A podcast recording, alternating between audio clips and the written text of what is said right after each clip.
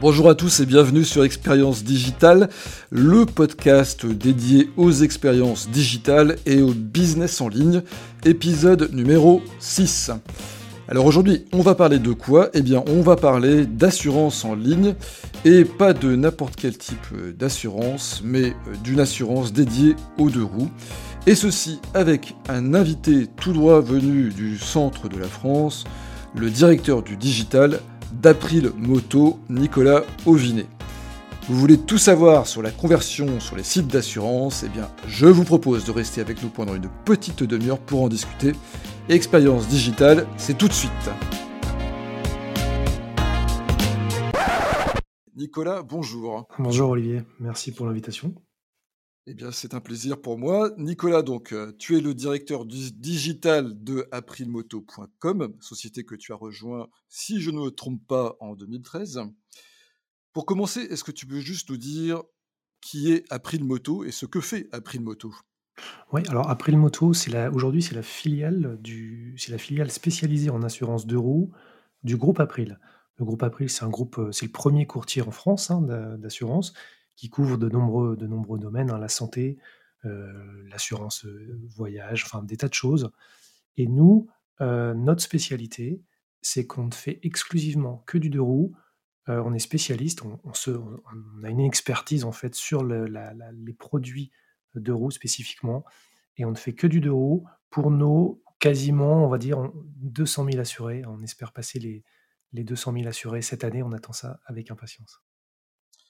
Alors Nicolas, toi tu es le directeur du digital. Qu'est-ce que cela signifie en termes de mission Alors, le, le, digital, déjà moi j'aime pas trop ce mot en fait historiquement. Euh, le, digital, ça voulait dans certains, certains postes que j'ai occupés, ça pouvait euh, tout dire et rien dire. Donc euh, à, la, base, mon, cœur de métier, moi, c'est l'e-commerce. Hein. Mon, travail, c'est de prendre des produits et d'arriver à les vendre en ligne. Euh, donc quand j'ai rejoint, quand j'ai rejoint Moto il y, a, il 4 ans, ma première mission, c'était de, prendre le site tel qu'il était et de développer les ventes en ligne. Vraiment, on va, revenir sur des, sur basiques plutôt que de se mettre des termes. Je sais qu'on est sur expérience digitale, mais le, cœur de mon métier, c'est vraiment, c'est vraiment l'e-commerce et tout ce que ça implique derrière en termes de compréhension des besoins clients, compréhension de l'offre, compréhension des parcours, et puis toute la partie, bien sûr, qui est, passionnante, hein, qui est l'acquisition, la transformation, enfin on va, en reparler en détail, mais euh, la particularité par contre d'April Moto, c'est que pourquoi on, prend le terme de digital? C'est parce qu'en fait, le, les outils e-commerce qu'on a développés au fur et à mesure, ils servent aujourd'hui à toute l'entreprise. Euh, quand je dis toute l'entreprise, c'est qu'on a une particularité que je n'ai pas creusée dans la, dans la présentation, mais on fait à la fois de la distribution B2B, donc via un réseau de courtiers, ça représente 50% de notre business, et B2C, donc via le site et via des plateformes téléphoniques. Et ce qui se passe, c'est que cette multicanalité, euh, elle s'appuie en fait sur les mêmes outils digitaux. Et dans mon périmètre, en fait, quand je travaille avec, mes, avec tous mes petits camarades, quand on pense un outil, en fait, il va servir à toute la société. En fait, on, est on a complètement cassé tous les silos et la distribution, les outils de distribution sont communs à tout le monde. Et donc, le digital, en fait, c'est vraiment transmis dans toute la société. Alors justement, on va parler des utilisateurs de ces outils. Alors effectivement, il y a évidemment les équipes en interne, mais j'imagine aussi que vous avez des courtiers. Et puis, on va aussi parler des clients. Alors moi, quand j'entends appris de moto, je me dis motard automatiquement. Est-ce que c'est le cas? Alors, c'est le cas, c'est notre cible principale. Hein. C'est plus de la moitié des clients qui sont en effet des motards historiquement. Mais la croissance, en particulier avec cette année, cette année de, Covid, hein, l'année 2020, euh, elle se fait sur les 50% alors elle se fait sur les motards, mais le reste des clients se partage à égalité, on va dire, entre des utilisateurs de scooters et des utilisateurs, nous, ce qu'on appelle les cyclos, hein, les 50 cm3, qui peuvent être utilisés euh, soit par des ados, soit par des gens malheureusement qui n'ont pas forcément euh, ou pas le permis ou qui l'ont perdu. D'accord. Alors maintenant, on va revenir sur ce qui s'est passé cette année. Alors quand je dis cette année, d'ailleurs, c'est un peu abusif parce que c'est plutôt ce qui s'est passé en, 2020.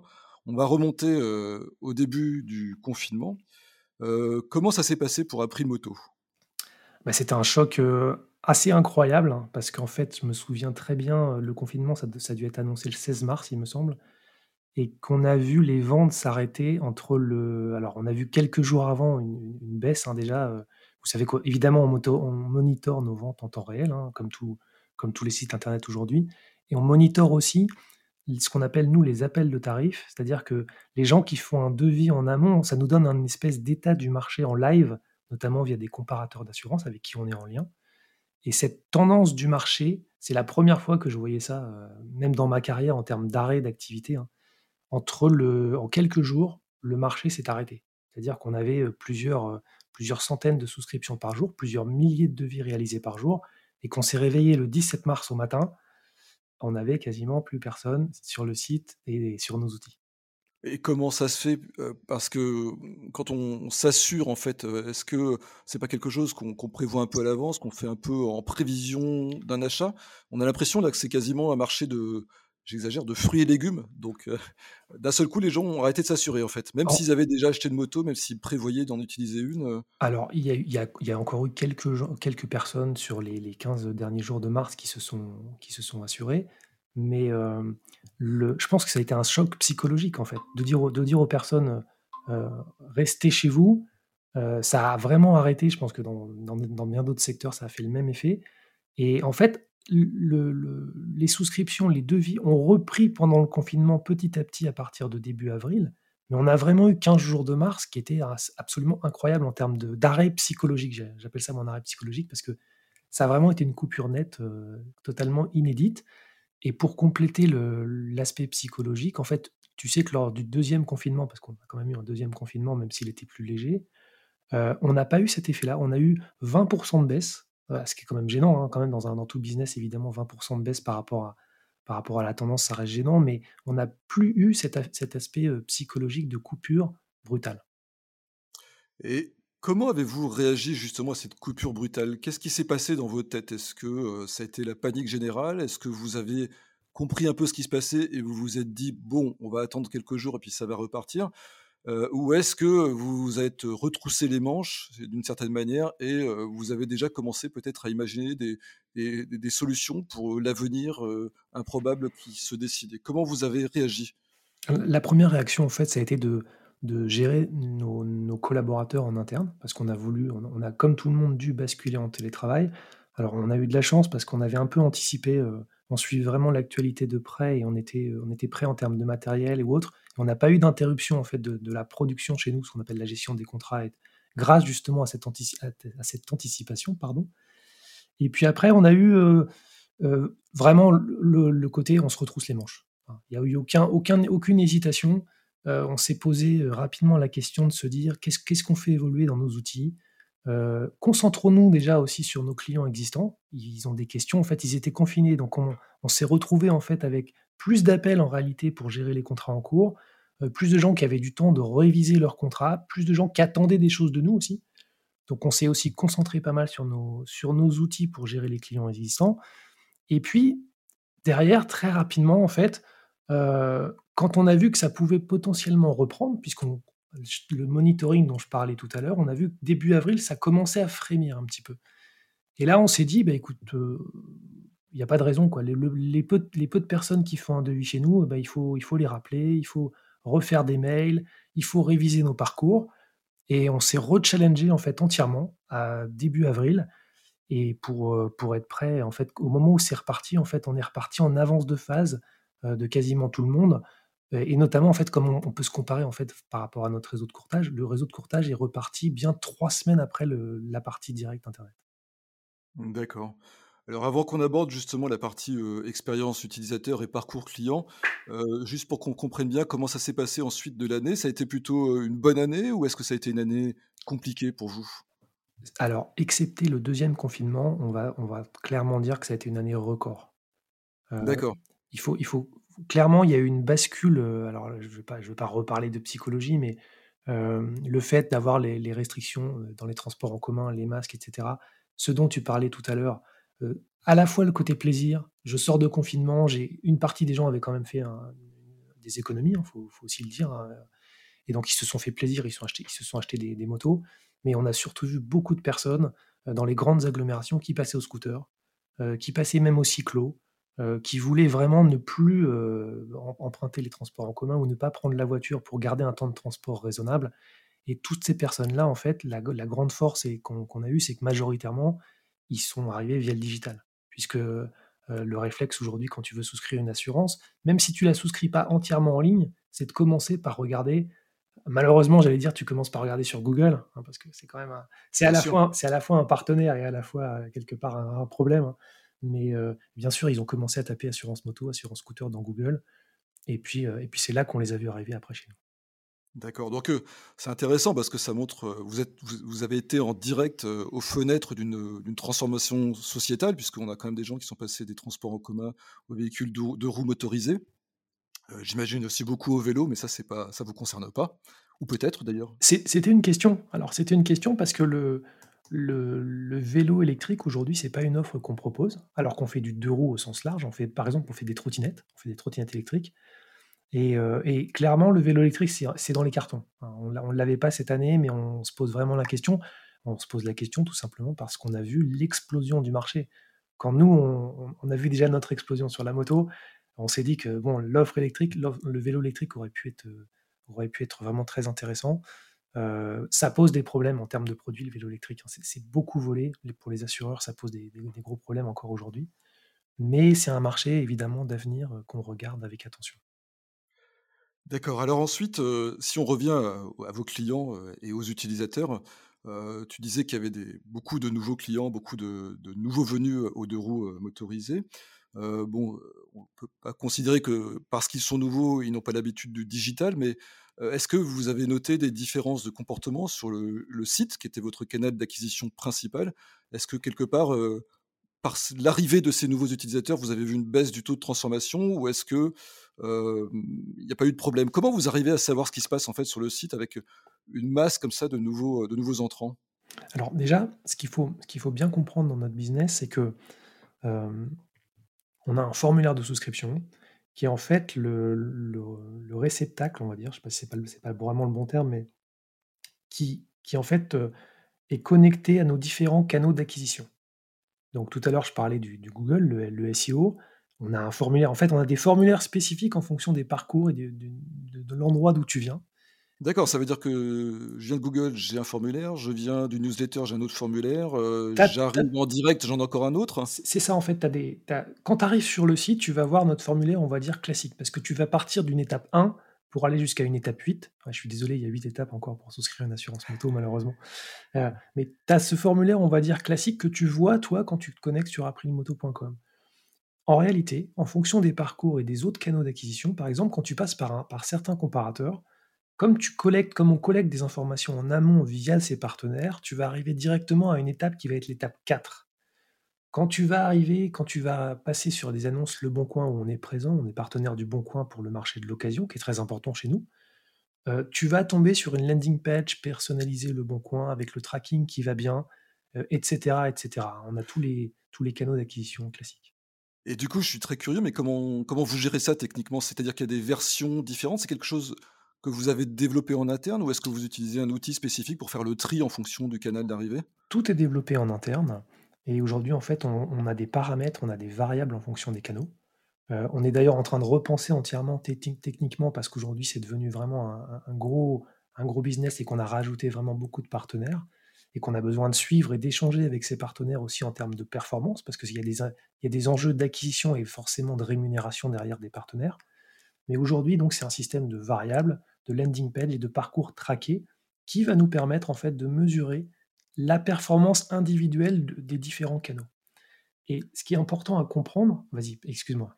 Non, euh, et pour mesurer, vous utilisez quels outils? Euh, Google Analytics simplement ou des choses un peu plus sophistiquées que, Google Analytics? Aujourd'hui, on est sur Analytics. On a des, outils métiers derrière spécifiques sur notre CRM qui, qui est en lien avec le formulaire, mais on est encore, on est encore très dépendant des, de, l'Analytics de, Google.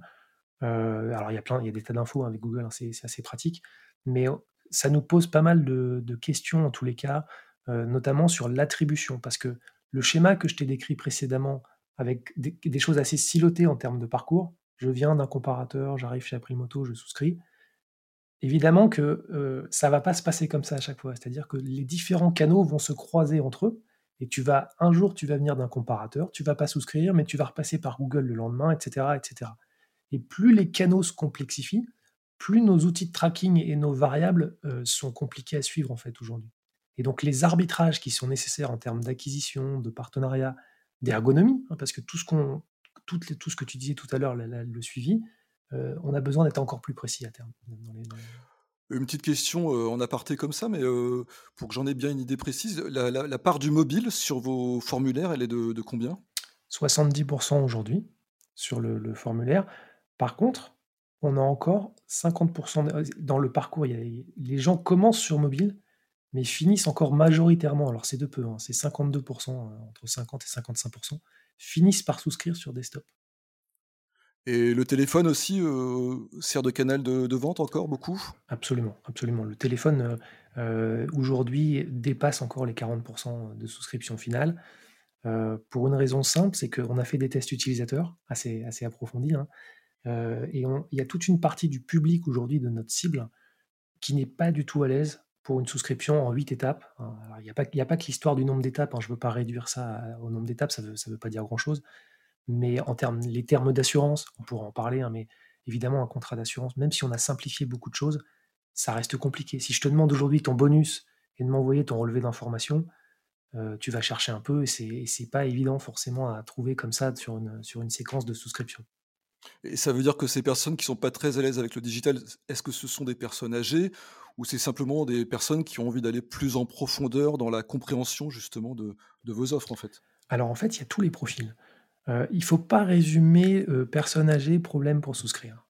on a justement dans les, dans les tests qu'on a, qu'on a fait, on s'est rendu compte qu'il y avait beaucoup de jeunes de 18 ans qui, qui étaient totalement incapables de souscrire un, un cyclomoteur en ligne euh, parce qu'ils ne comprennent pas les termes, parce qu'ils ne sont pas patients, parce qu'on n'a pas aussi fait suffisamment d'efforts dans, le formulaire pour se mettre à leur niveau. Mais aujourd'hui, tu mets quelqu'un de, 15 ans ou de 18 ans, si c'est ses parents, devant le formulaire, c'est pas dit du tout qu'il soit plus à l'aise que quelqu'un de 60 ans. Donc ça, c'est la, première chose. Et puis ensuite, la, deuxième chose, c'est que euh, il y a vraiment une, en fonction, en fonction des cibles et des, motivations, euh, tu vas aussi avoir des gens qui, ont besoin d'un contact humain. Tu as toute une partie des gens, quelle que soit la catégorie, qui pour ce type de, souscription à des services qui sont associés à des services un peu financiers, tu as besoin d'avoir un moment, pour pas mal de gens, encore un contact humain. Est-ce que le contact humain, ça fait partie de la rassurance finalement? Totalement. Totalement. C'est la clé du, c'est la clé d'une partie du business.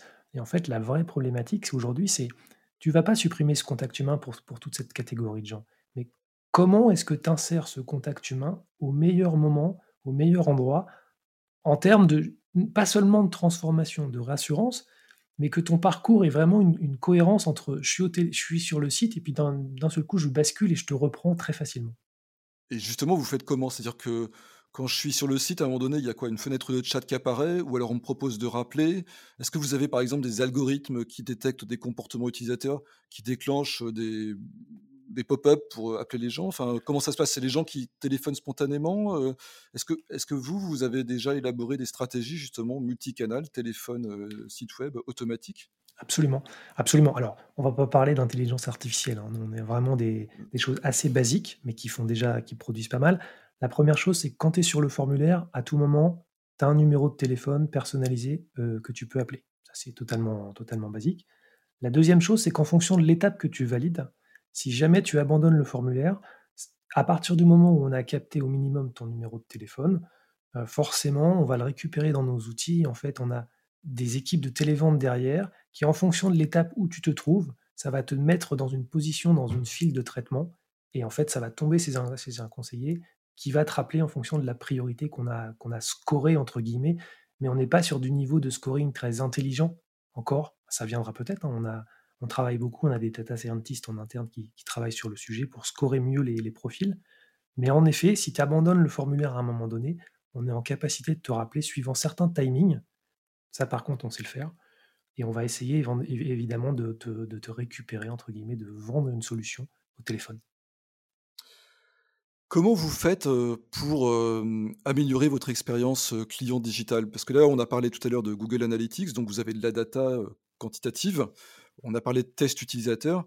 Globalement, quelles sont vos sources de remontée d'informations à ce sujet-là? Déjà, pour commencer? Alors, les tests utilisateurs, ça a été la clé de la refonte du formulaire, ça a été la clé de son évolution. D'autant plus qu'en fait, on s'est rendu compte qui n'avaient pas besoin de tester sur des centaines de personnes. Hein. Tu prends, euh, à l'époque, euh, on, a fait des tests il y, a, 18 mois quand on a fait une refonte, on a fait 10, on a fait de mémoire, je ne dis pas de bêtises, 15 personnes, donc 3, 3 sessions de 5 personnes, et en réalité, avec 15 personnes, on avait découvert 95-98% des problèmes. Et les tests, ça a vraiment été un déclencheur un déclencheur pour se rendre compte des problèmes que, rencontraient les clients, quels qu'ils soient, hein, parce qu'on avait les mêmes a priori que tu évoquais un peu tout à l'heure, les vieux ne seront pas capables de souscrire, etc. Et, en fait, ça, ça, de le partager en interne, ça a aussi créé une dynamique. Parce que quand tu es assureur aujourd'hui, et quand tu es assureur en plus sur un site internet, tu, ne vois pas les clients. Tu, peux, tu peux mesurer des tas de choses avec des tas de données, mais euh, tant que tu n'as pas vu le client euh, peiner pendant 20 minutes sur ton formulaire là où tu pensais être un petit génie du design, en fait, tu n'as rien, rien compris. quoi. Et justement, est-ce qu'il y a des. Est-ce que comme ça, de mémoire, il y a des choses qui te reviennent euh, Est-ce qu'il y a des choses qui t'ont vraiment marqué, qui t'ont vraiment surprise en fait par rapport à ce que vous aviez prévu au départ? Alors, ce qui m'a, surpris, c'est le, temps que mettaient les gens. Euh, moi, j'avais l'impression que tu sais, euh, donc c'est un formulaire en 8 étapes. Hein, alors, les premières étapes sont assez simples. Je te demande ton nom, ton prénom, ta moto. Et en réalité, ne serait-ce que pour choisir la moto, donc tu dois cliquer sur un bouton et puis tu as ce qu'on appelle un véhiculier avec une petite interface assez simple, tu cliques sur le logo de ta marque, etc. Mais le temps que les gens mettent déjà pour trouver leur modèle de moto, ce qui est la, une des premières actions qui est nécessaire pour forcément tarifer, euh, déjà, si tu prends un chrono, tu te dis, mais euh, c'est pas possible. Et en fait, le temps que mettaient les gens, évidemment qu'on l'avait dans l'analytics. C'est-à-dire qu'en moyenne, tu sais que ça met 14 minutes, mais mais ça mmh. veut rien dire. Parce qu'en fait, d'où mmh. tu viens, à quel moment tu es, en entre le temps où tu es revenu, tu as, comme ça des métriques moyennes qui en fait ne veulent rien dire. Tant que tu n'as pas mmh. segmenté, tant que tu n'as pas creusé, tant que tu n'as pas étudié le, cas client précis, les, typologies de clients, tu as des métriques comme ça qui ne veulent rien dire. Et comment ça se passe après? Donc vous avez des insights. Euh, comment vous faites évoluer le site en fait euh, Est-ce que vous avez euh, un, un, protocole, on va dire, de méthode agile et toutes les deux semaines vous, vous faites des modifications? Comment, comment vous, faites les évolutions? Quelles sont, Comment vous décidez en fait euh, des évolutions à mettre en œuvre et, comment vous avancez? Vous avez, vous avez une équipe technique interne euh, Comment ça se passe? Absolument. Alors notre grande force, c'est ça, hein, c'est d'avoir des développeurs en interne. Ça, ça, c'est une des clés du succès euh, de l'entreprise. Ça, c'est important en fait. Toi, tu préfères vraiment avoir des IT en interne plutôt que de confier ça à un prestataire pour avoir plus de souplesse. Clairement, euh, parce que quand tu dis qu'on qu'on évolue toutes les deux semaines, tu vois, on est, on est jeudi matin, là on vient de faire une mise à jour. Alors c'est mineur, hein, mais à chaque fois, ça permet de corriger le petit détail, la petite fonction que tu n'as pas vue, qui a été remontée en fait, soit par ta télévente, soit par un courtier sur le terrain, soit par un mail client. Aujourd'hui, je suis en capacité, si j'ai un client qui m'écrit, qui me dit euh, je comprends pas telle phrase ou je suis bloqué à telle étape pour X raison technique, j'ai quatre devs sous la main et, on agit tout de suite en fait. Et ça, c'est un, luxe, je dirais, parce qu'au final, c'est pas forcément comme ça que, toutes les sociétés d'assurance ou même les sociétés e-commerce travaillent en général, en sous-traitant beaucoup de choses. Mais cette partie-là, on a sous-traité des choses, clairement, je je, vais, pas le nier. Mais cette partie-là, c'est vraiment, c'est rentré aujourd'hui dans le cœur de métier moto d'avoir ces développeurs en interne qui sont capables de faire évoluer les outils tout le temps. C'est un podcast sur les expériences digitales, donc on va quand même parler un peu d'expérience client euh, digitale. Et je voulais te demander justement pour toi, qu'est-ce qui fait que qu'un site web transforme mieux qu'un autre en fait? Je sais pas quel est votre ton de conversion, je voulais te le demander, mais je sais que ça ne veut pas dire forcément grand-chose. Mais qu'est-ce qui fait que euh, qu'un site est meilleur qu'un autre? Est-ce que c'est parce qu'il est plus rassurant? Est-ce que c'est parce que l'information est plus claire? Est-ce que c'est parce qu'il est amusant à utiliser? Quels sont les critères à ton avis qui font la différence? Bah, les trois que tu viens de citer, euh, sont je suis totalement en phase, hein, rassurant, euh, amusant, qui est une espèce d'ergonomie comme ça qui qui vraiment de naviguer facilement. Euh, il y a un critère qui est tout bête qu'on oublie, qu'on oublie fréquemment, c'est le temps de chargement, enfin des choses assez techniques en fait, mais aujourd'hui personne n'attend. Ton site, si tu l'as pas tout de suite, ça va pas. Si tu comprends pas quand un bouton marche pas sur mobile ou autre, euh, tout de suite tu perds, la, tu perds les gens. Les gens sont plus du tout patients. Nous ne sommes plus du tout patients de toute façon. Ça, c'est quelque chose que vous mesurez Alors, on, le mesure avec un, taux de rebond, on va dire classique, mais on a fait un gros chantier d'optimisation du temps de chargement et on a gagné, euh, on a gagné 15% euh, sur la plupart des, pages. On a baissé le taux de rebond. et en plus de ça, Google adore ça, donc on est en plus remonté en SEO sur des critères comme ça. Donc, très important. D'accord, tu peux en dire un petit peu plus sur ce chantier? C'était quoi? C'était très technique? Vous avez recodé les pages, heu, vous avez amélioré les serveurs? Absolument, absolument. Il y a un noyau technique qui a été fait avec un avec un SEO, en fait, un SEO technique qui nous a fait des recommandations vraiment très précises. Les développeurs ont recodé beaucoup de choses. Ils étaient pas très c'était pas forcément, heu, quand tu passes derrière un développeur, que tu lui dis: «Ce que tu viens de faire, tu vas recommencer parce que le SEO a dit que c'était pas bon», je te laisse imaginer les les échanges que ça peut ça peut créer. Non, mais c'était vraiment la clé. Donc techniquement, on a revu ça. On a revu aussi nos contenus à l'occasion. Tu sais que le SEO, ça intervient à la fois sur le technique et les, contenus. Et, euh, et, comme on avait aussi en amont euh, travaillé l'ergonomie, ça a permis vraiment d'avoir un gain. Alors là, je ne peux pas te donner mon taux de conversion parce que c'est évidemment un secret de défense. Et en plus, ça veut rien dire parce que, en effet, suivant les canaux, tu n'as pas, le, pas ça. Mais je peux te dire par contre que ce qui est intéressant, c'est de mesurer la croissance de ce taux. Le, le, et aujourd'hui, en 4 ans, on a dépassé 30% de conversion en plus. Donc c'est ça. Alors, et on partait pas de zéro, hein, je tiens à le préciser pour les auditeurs sceptiques, on partait déjà sur un business installé. Donc voilà, c'est la grande satisfaction en fait de ces, de ces, de ces travaux. Et là, tu m'as dit, vous avez retravaillé les contenus, c'est-à-dire vous avez retravaillé les textes, retravaillé les, les médias. Qu'est-ce que vous avez fait? On a restructuré tous nos contenus. On a enlevé des. Alors ça, c'est vraiment du travail de SEO. Hein. Le, SEO nous a dit, euh, il faut recréer un cocon sémantique spécifique en fonction de vos cibles.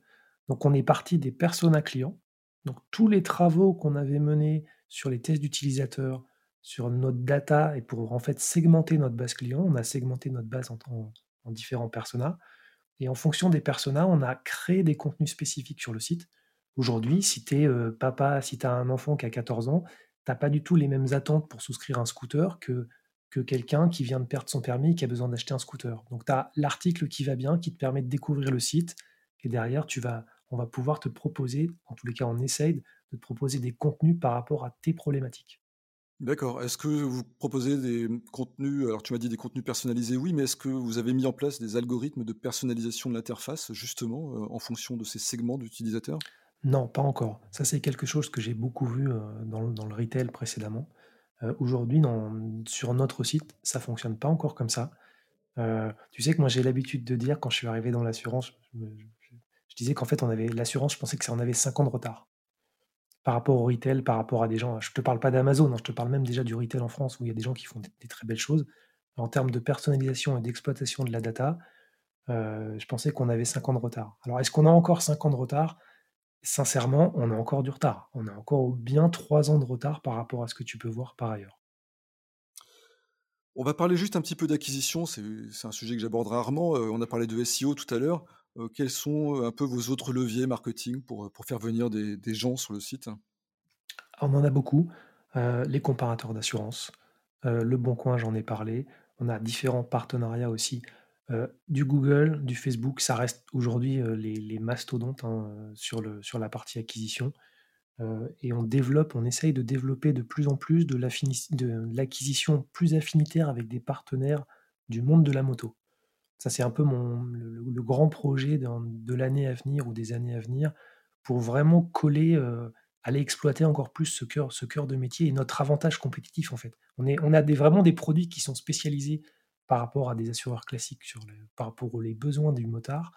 Donc on pense qu'en développant l'affinitaire avec des partenaires, on peut encore progresser. Est-ce que vous faites de l'inbound marketing un peu? Oui, on en fait. On en fait. On n'est pas les rois en, la matière, mais euh, il, faut, il faut que je te dise, je ne l'ai pas dit hein, tout à l'heure, moi je travaille avec, une équipe, hein, évidemment, je ne suis pas tout seul, mais j'ai pas dans, mon équipe et, euh, et ou dans les partenaires, parce que pour nous, les partenaires, c'est aussi, aussi une équipe en fait. On a, un mode de fonctionnement où, euh, et, et on, avait un bon partenaire pour le, développer, mais c'est un, peu en stand-by. On va, relancer ça dans les, dans les mois à venir. On va arriver bientôt au bout de cette euh, interview. Euh, pour terminer, quelques questions, on va dire un petit peu plus personnelles. en tant que directeur de digital, qu'est-ce qui est difficile pour toi dans la pratique de ton métier au quotidien? Alors, difficile, c'est un gros mot pour moi parce que déjà, je fais, un, en fait, c'est ma passion en fait. Donc, tu sais, quand tu fais ta passion, mais tu, je sais pas toi que je vais l'apprendre, Olivier. Quand tu, fais ta passion au quotidien, oui, il y a plein, de choses qui sont difficiles, mais c'est ça qui est amusant déjà. C'est bien de pouvoir résoudre des problèmes et, surtout de découvrir de nouvelles choses. Donc, ce qui est difficile, en fait, si on, reste sur, sur, ça, c'est d'arriver plutôt à comprendre les tendances, à comprendre où on va, parce que les choix que tu fais aujourd'hui, en termes de stratégie, en termes de perception de comment les choses, évoluent, bah, elles, impliquent quand même et ton équipe et une partie de la société, une partie du business. Si aujourd'hui on se trompe en 2021 sur ce qui va se passer ou sur, les solutions qu'on met en place, qu'on développe, qui, sont des investissements, et eh ben ça sera, c'est pas aujourd'hui qu'on va le voir, c'est en 2022, en 2023. Donc ça c'est difficile, rester toujours au courant, comprendre ce qui se passe, ça peut être difficile. L'autre partie qui peut être difficile, c'est en fait de travailler avec les bonnes personnes. Ça c'est pas forcément propre au digital, mais tu dois t'entourer tu dois avoir les meilleurs auprès de toi quand tu, quand tu veux développer ton business. Euh, euh, là, on parle quand même de, business assez important. Et tu dois avoir les, meilleurs. Je parlais des développeurs. Tu dois avoir les meilleurs développeurs en interne. Même s'ils sont pas nombreux, c'est des top guns. Tu dois avoir les chefs de projet. Tu dois avoir les gens au produit qui sont bons. Et puis après, tu dois compléter cette équipe-là avec les bons partenaires. Ça, c'est difficile parce que trouver les bons partenaires, il y a des tas de gens qui font du digital euh, en France et ailleurs, parce que moi, je travaille pas qu'avec des gens en France eh ben, c'est compliqué. Voilà, il faut, il faut, il faut, ça peut être compliqué. Oui, tu abordes un point, je trouve assez intéressant, c'est justement ce choix des partenaires. Euh, j'imagine que, bon, toi, tu es un vieux de la vieille du digital, si je puis me permettre. Euh, peut-être que tu as un instinct et une habitude euh, du marché, mais je pense à beaucoup d'entreprises aujourd'hui qui se lancent dans le e-commerce, ou en tout cas qui sont pas encore très matures dans le e-commerce. Et il est très difficile pour ces entreprises de trouver des bons partenaires. C'est compliqué de choisir un partenaire en SEO, euh, en IT, euh, en UX, bien sûr. Est-ce que tu aurais peut-être un ou deux conseils à distiller à ce propos? Comment on fait pour au moins débroussailler un peu la jungle des partenaires qui existent dans ce bas monde? Il faut arriver à comprendre la, valeur ajoutée de la personne ou de la société que vous avez en face de vous. et pour ça, il n'y a, pas, a pas 36 solutions. Il faut enquêter, entre guillemets. Il faut comprendre ce qui a été fait avant il faut comprendre ce qu'ils vous proposent, il faut comprendre ce qu'ils font réellement dans la chaîne de valeur. Parce que vous avez aujourd'hui, c'est pas pour stigmatiser les uns ou les autres, mais vous avez par exemple certaines agences digitales, pour le coup, qui elles s'appellent l'agence digitale, euh, qui sont certaines sont excellentes, vont avoir des pointures, vont avoir des profils très expérimentés, et puis vous en avez d'autres qui sont beaucoup moins euh, capés, on va dire, pour, pour, rester, euh, pour rester correct. Et, ça, on le voit aussi dans le profil en fait des, des, gens qui composent les équipes. Euh, ça ne veut pas dire, moi je ne jette pas du tout la pierre aux, jeunes qui démarrent aujourd'hui dans ce métier, parce que euh, c'est important de démarrer, il faut aider les jeunes à, démarrer, euh, c'est super, même il y en a plein qui sont très bons, qui ont des très bonnes idées, mais il faut comprendre les expertises des uns et des autres, et ce qu'ils produisent réellement, et ce qu'ils ont produit réellement pour d'autres. D'accord, donc... Ouais, regardez qui travaille dans les agences et regardez leur projet, ce qu'ils ont déjà fait. C'est un premier conseil. Ne pas s'arrêter au logo. Il y a beaucoup de gens qui collectionnent des logos. Moi, quand je vois un logo, j'ai plutôt tendance à me dire qu'est-ce que tu as fait vraiment pour eux? Et éventuellement, est-ce que je peux appeler pour savoir vraiment ce que tu as fait? Ça peut, être, ça peut déjà être des, pistes intéressantes. Et après, il faut aussi savoir la, big picture. C'est-à-dire que ce, que ce que les gens ne comprennent pas aujourd'hui, c'est que le digital, ça recouvre tellement de choses pour arriver à vendre en ligne correctement euh, et, et, créer un business et développer les entreprises, les entreprises actuelles qui ne savent pas vendre en ligne il faut maîtriser tellement de compétences qu'il faut, il faut avoir un moment comprendre et, ou être guidé pour justement comprendre ces multiples compétences pour arriver à performer. Parfait. Nicolas, on va s'arrêter là. Merci beaucoup d'avoir répondu à nos questions. Merci à toi, Olivier. De ce podcast.